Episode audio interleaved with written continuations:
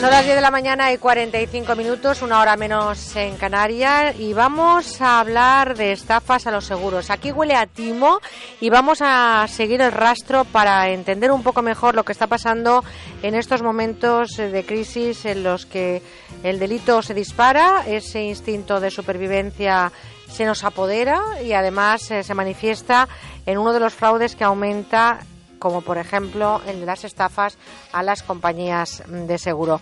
Damos eh, la bienvenida a Serafín Serrano, criminólogo y coautor con quien les habla de ese libro que estamos eh, del que nos sentimos tan orgullosos. Aquí huele a timo. Eh, querido compañero de fatigas, buenos días. Buenos días, querida amiga. Muy buenos días. ¿Cómo llevas el verano? Pues mira, este fin de semana es un fin de semana familiar, así que bueno, he venido a ver a mis padres. ¿Albacete? Pequeña. Me estoy dando pistas yo, ¿eh? Esto no se debe hacer en antena, pero bueno. se me ha escapado. Bueno, Albacete es muy amplio. No, ya, ya, exacto. Espero que no te sigan la pista. 35 grados, por Dios. ¡Uy, qué bonito! Oye, es que luego cuando llega el invierno queremos que haga este tiempo. Sí. Qué mal tenemos la memoria. Eh, inconformismo, creo. Inconformismo. Pues no, vamos a, vamos a disfrutar uh -huh. del momento que vivimos. Esto es lo que nos toca ahora. Pai Pai en mano, vamos a hablar de algo que ocurre mucho, que son precisamente las estafas a los seguros. Déjame que le dé también la bienvenida a José Arapón, que está con nosotros aquí. José, de nuevo, tal, buenos sí. días. Hemos vuelto Él aquí. sale a la calle, hace un trabajo de campo, va con su micrófono. Con 35 grados Con 35 también, ¿eh? grados también. Oye, si es que, vamos a ver, nos quejamos por todo. Nos quejamos. Eh, eh, salir a la calle con 35 grados significa patearte la tierra, saber lo que es ser un periodismo de, de raza al carrer, con digo así, ¿no? Claro, y luego volver a, a la redacción y tener pues Fresquito, aire esto es como todo, esto- eso es claro. como todo, la recompensa. Serafín, momentos complicados y algo que no es ninguna novedad, pero que ese ingenio y esa necesidad siguen estando muy presente, especialmente cuando se intenta estafar a las compañías de seguro. Efectivamente, ten en cuenta que estamos viviendo una situación eh, complicada ¿no? a nivel económico. Eh, además, se, se suma a esta situación, ¿no? disculpa, el hecho de, eh, de que mm, hay, hay una- un sentimiento mm, de, de compensación, ¿no? de justificación. Estamos pagando toda la vida una compañía aseguradora, nunca hemos dado ningún parte, como que ya va siendo hora, ¿verdad? En este momento en el que lo estoy pasando mal, pues voy a aprovecharme. Y no es una cuestión de que podamos creer que, pudiera ser así, es que además la prensa diaria nos informa, eh, nos comunica que efectivamente este tipo de cosas están ocurriendo. Tú fíjate, en el mes de abril, el mes de abril de este mismo año, eh, detuvieron a una persona porque se cortó dos dedos para cobrar de seis aseguradoras eh, previas. Eso, eso eh, de verdad, eh, además de que me parece una auténtica barbaridad, también es cierto que la persona debería de estar, no quiero ni pensar cómo debería de estar una persona de, de desesperada para tener que llegar a ese punto, pero existen eh, eh, investigadores de aseguradoras que están precisamente detrás siguiendo el rastro de todo esto y por eso esas noticias al final salen a la luz, no son las que se puedan perder en el camino y las estafas que puedan pues, pues tener las compañías, pero hay mucho trabajo de investigación detrás de este tipo de fraudes, ¿no? Sí, sí, naturalmente. Lo que ocurre es que, claro, la, cosa se, se complica. Una cosa es el particular que, eh, previo a- al accidente, por llamar de alguna manera, pues eh, se asegura en seis, ocho, como el que se cortó la mano en el- un simulado accidente de tráfico. Lo que ocurre es que la cosa se complica.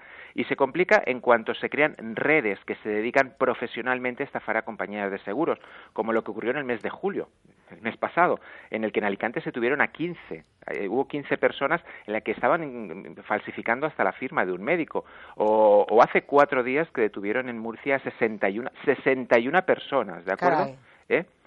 Que habían tra- eh, tramitado ya 400 reclamaciones. Entre esas 61 personas habían facultativos, habían abogados, habían eh, miembros de, de- de- de un juzgado que le daban una, cele- una cierta celeridad. Ahí efectivamente la cosa se complica. Sí, Pero porque se sí crea que- como una red, ¿no? Como una red de, de estafadores. Claro, estamos hablando ya de cientos de miles de euros Caramba. estafados a, las, a distintas compañías aseguradoras. Pero como bien has dicho antes, eh, ¿cuál es la defensa de la compañía aseguradora? Ah, pues mm, evidentemente es contratar a un colectivo, a grandes profesionales que son los investigadores privados o detectives privados, que, que haciendo un seguimiento puntual de cada uno de los casos, llegan a descubrir el 90% de las estafas. Tú fíjate, hay un dato curioso y es que eh, por cada euro que las compañías aseguradoras invierten en investigación, llegan a ahorrarse 40 euros de los que deberían pagar a, indemnizaciones a, estos supuestos estafadores.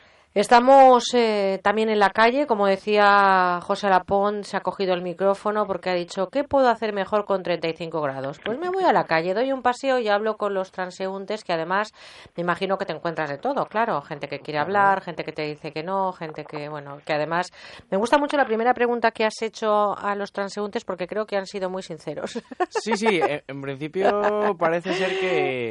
Es como cuando vas en el avión y te dicen, mm, eh, por ejemplo, yo recuerdo una de las veces en Estados Unidos, me hace mucha gracia, ¿verdad, Serafín? Esos cuestionarios que te ponen, dice, eh, ¿viene usted a Estados Unidos con intenciones de matar a alguien? ¿Es usted terrorista? ¿Trae armas en el bolso? quiere Claro, entonces ahí eres muy sincero contestando, ¿no? Además, como te equivoques de casilla, ahí la has liado. Vamos a ver, ¿qué, ¿cuál ha sido la primera pregunta que has hecho? La primera pregunta que hemos hecho es si alguna vez ha estafado al seguro. Vamos a ver lo que nos han dicho. No, nunca. Conozco casos, pero nunca lo he hecho. Personalmente nunca. He conocido gente que ha golpeado un coche por detrás, uno al otro, para, para, sacar el dinero, para hacer el fraude. Jamás. No, no, no, para nada.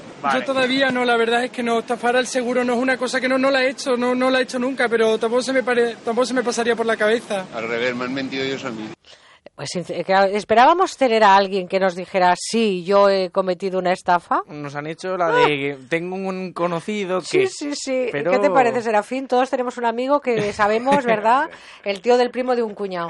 Bueno, vamos a ver, ¿qué más has preguntado en la calle? Lo siguiente que hemos preguntado es si piensan que con lo que, bueno, al, año nos hacen pagar los seguros, conseguir cobrar eh, por algún accidente eh, está considerado pues una proeza. Vamos a ver lo que nos han contestado. Sacarle dinero no, pero que te devuelvan parte. Si todo ha ido correctamente, pues no estaría mala, no sería mala idea.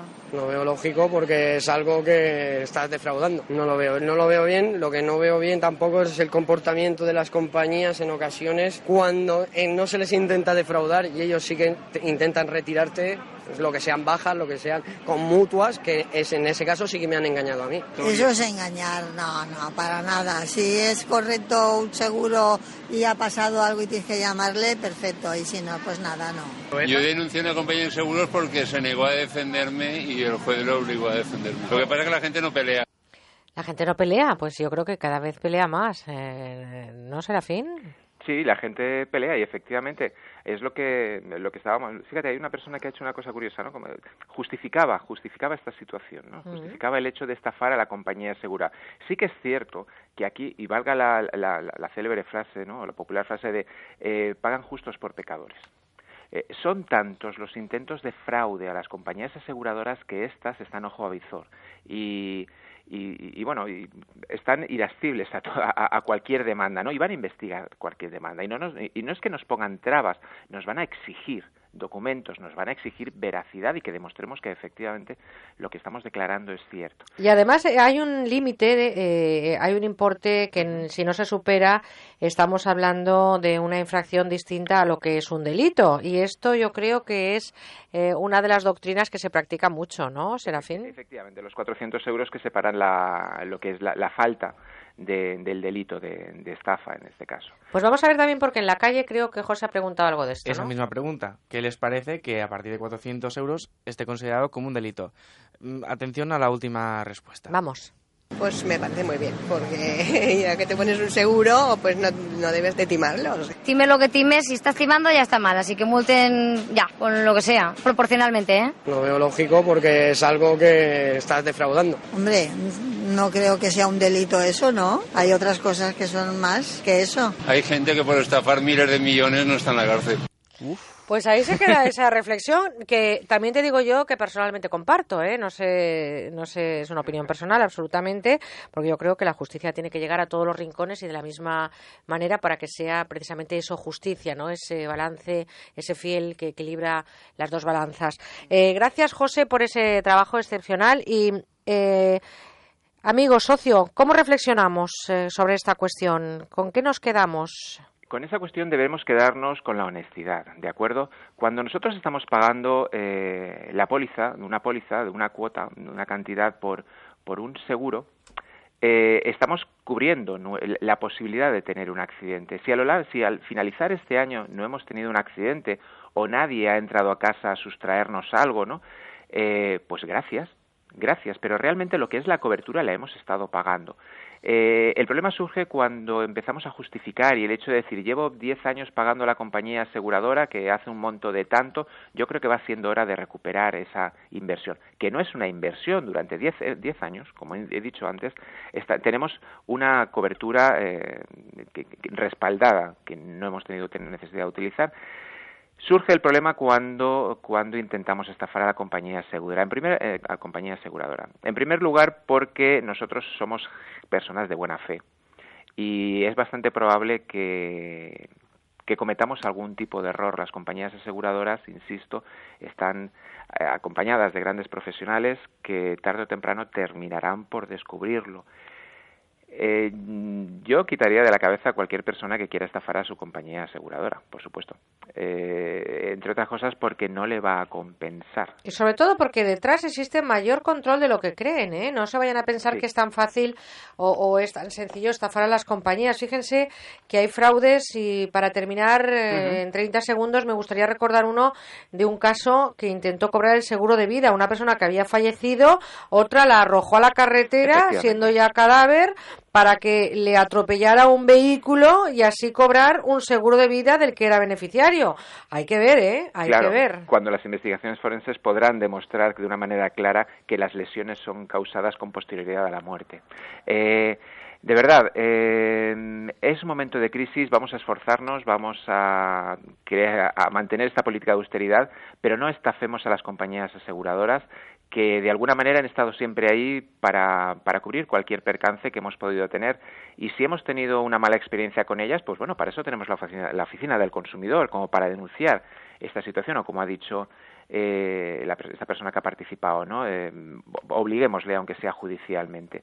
Pero vamos a olvidarnos de estas situaciones. Oye, pues eh, Serafín, como siempre, un lujo tenerte con nosotros. Compañero, ¿qué libro te estás leyendo ahora? ¿El último que te estás leyendo? Pues el último que me estoy leyendo es un libro fantástico de Eride Ediciones que se titula Aquí huele a timo. Además voy por el capítulo 8 y seguramente me entretenga en el último, en el argot. Bueno, pues eh, yo también creo que lo voy a leer este verano. ¿Tú te lo has leído, José? Hombre, un par de veces para preparar esto.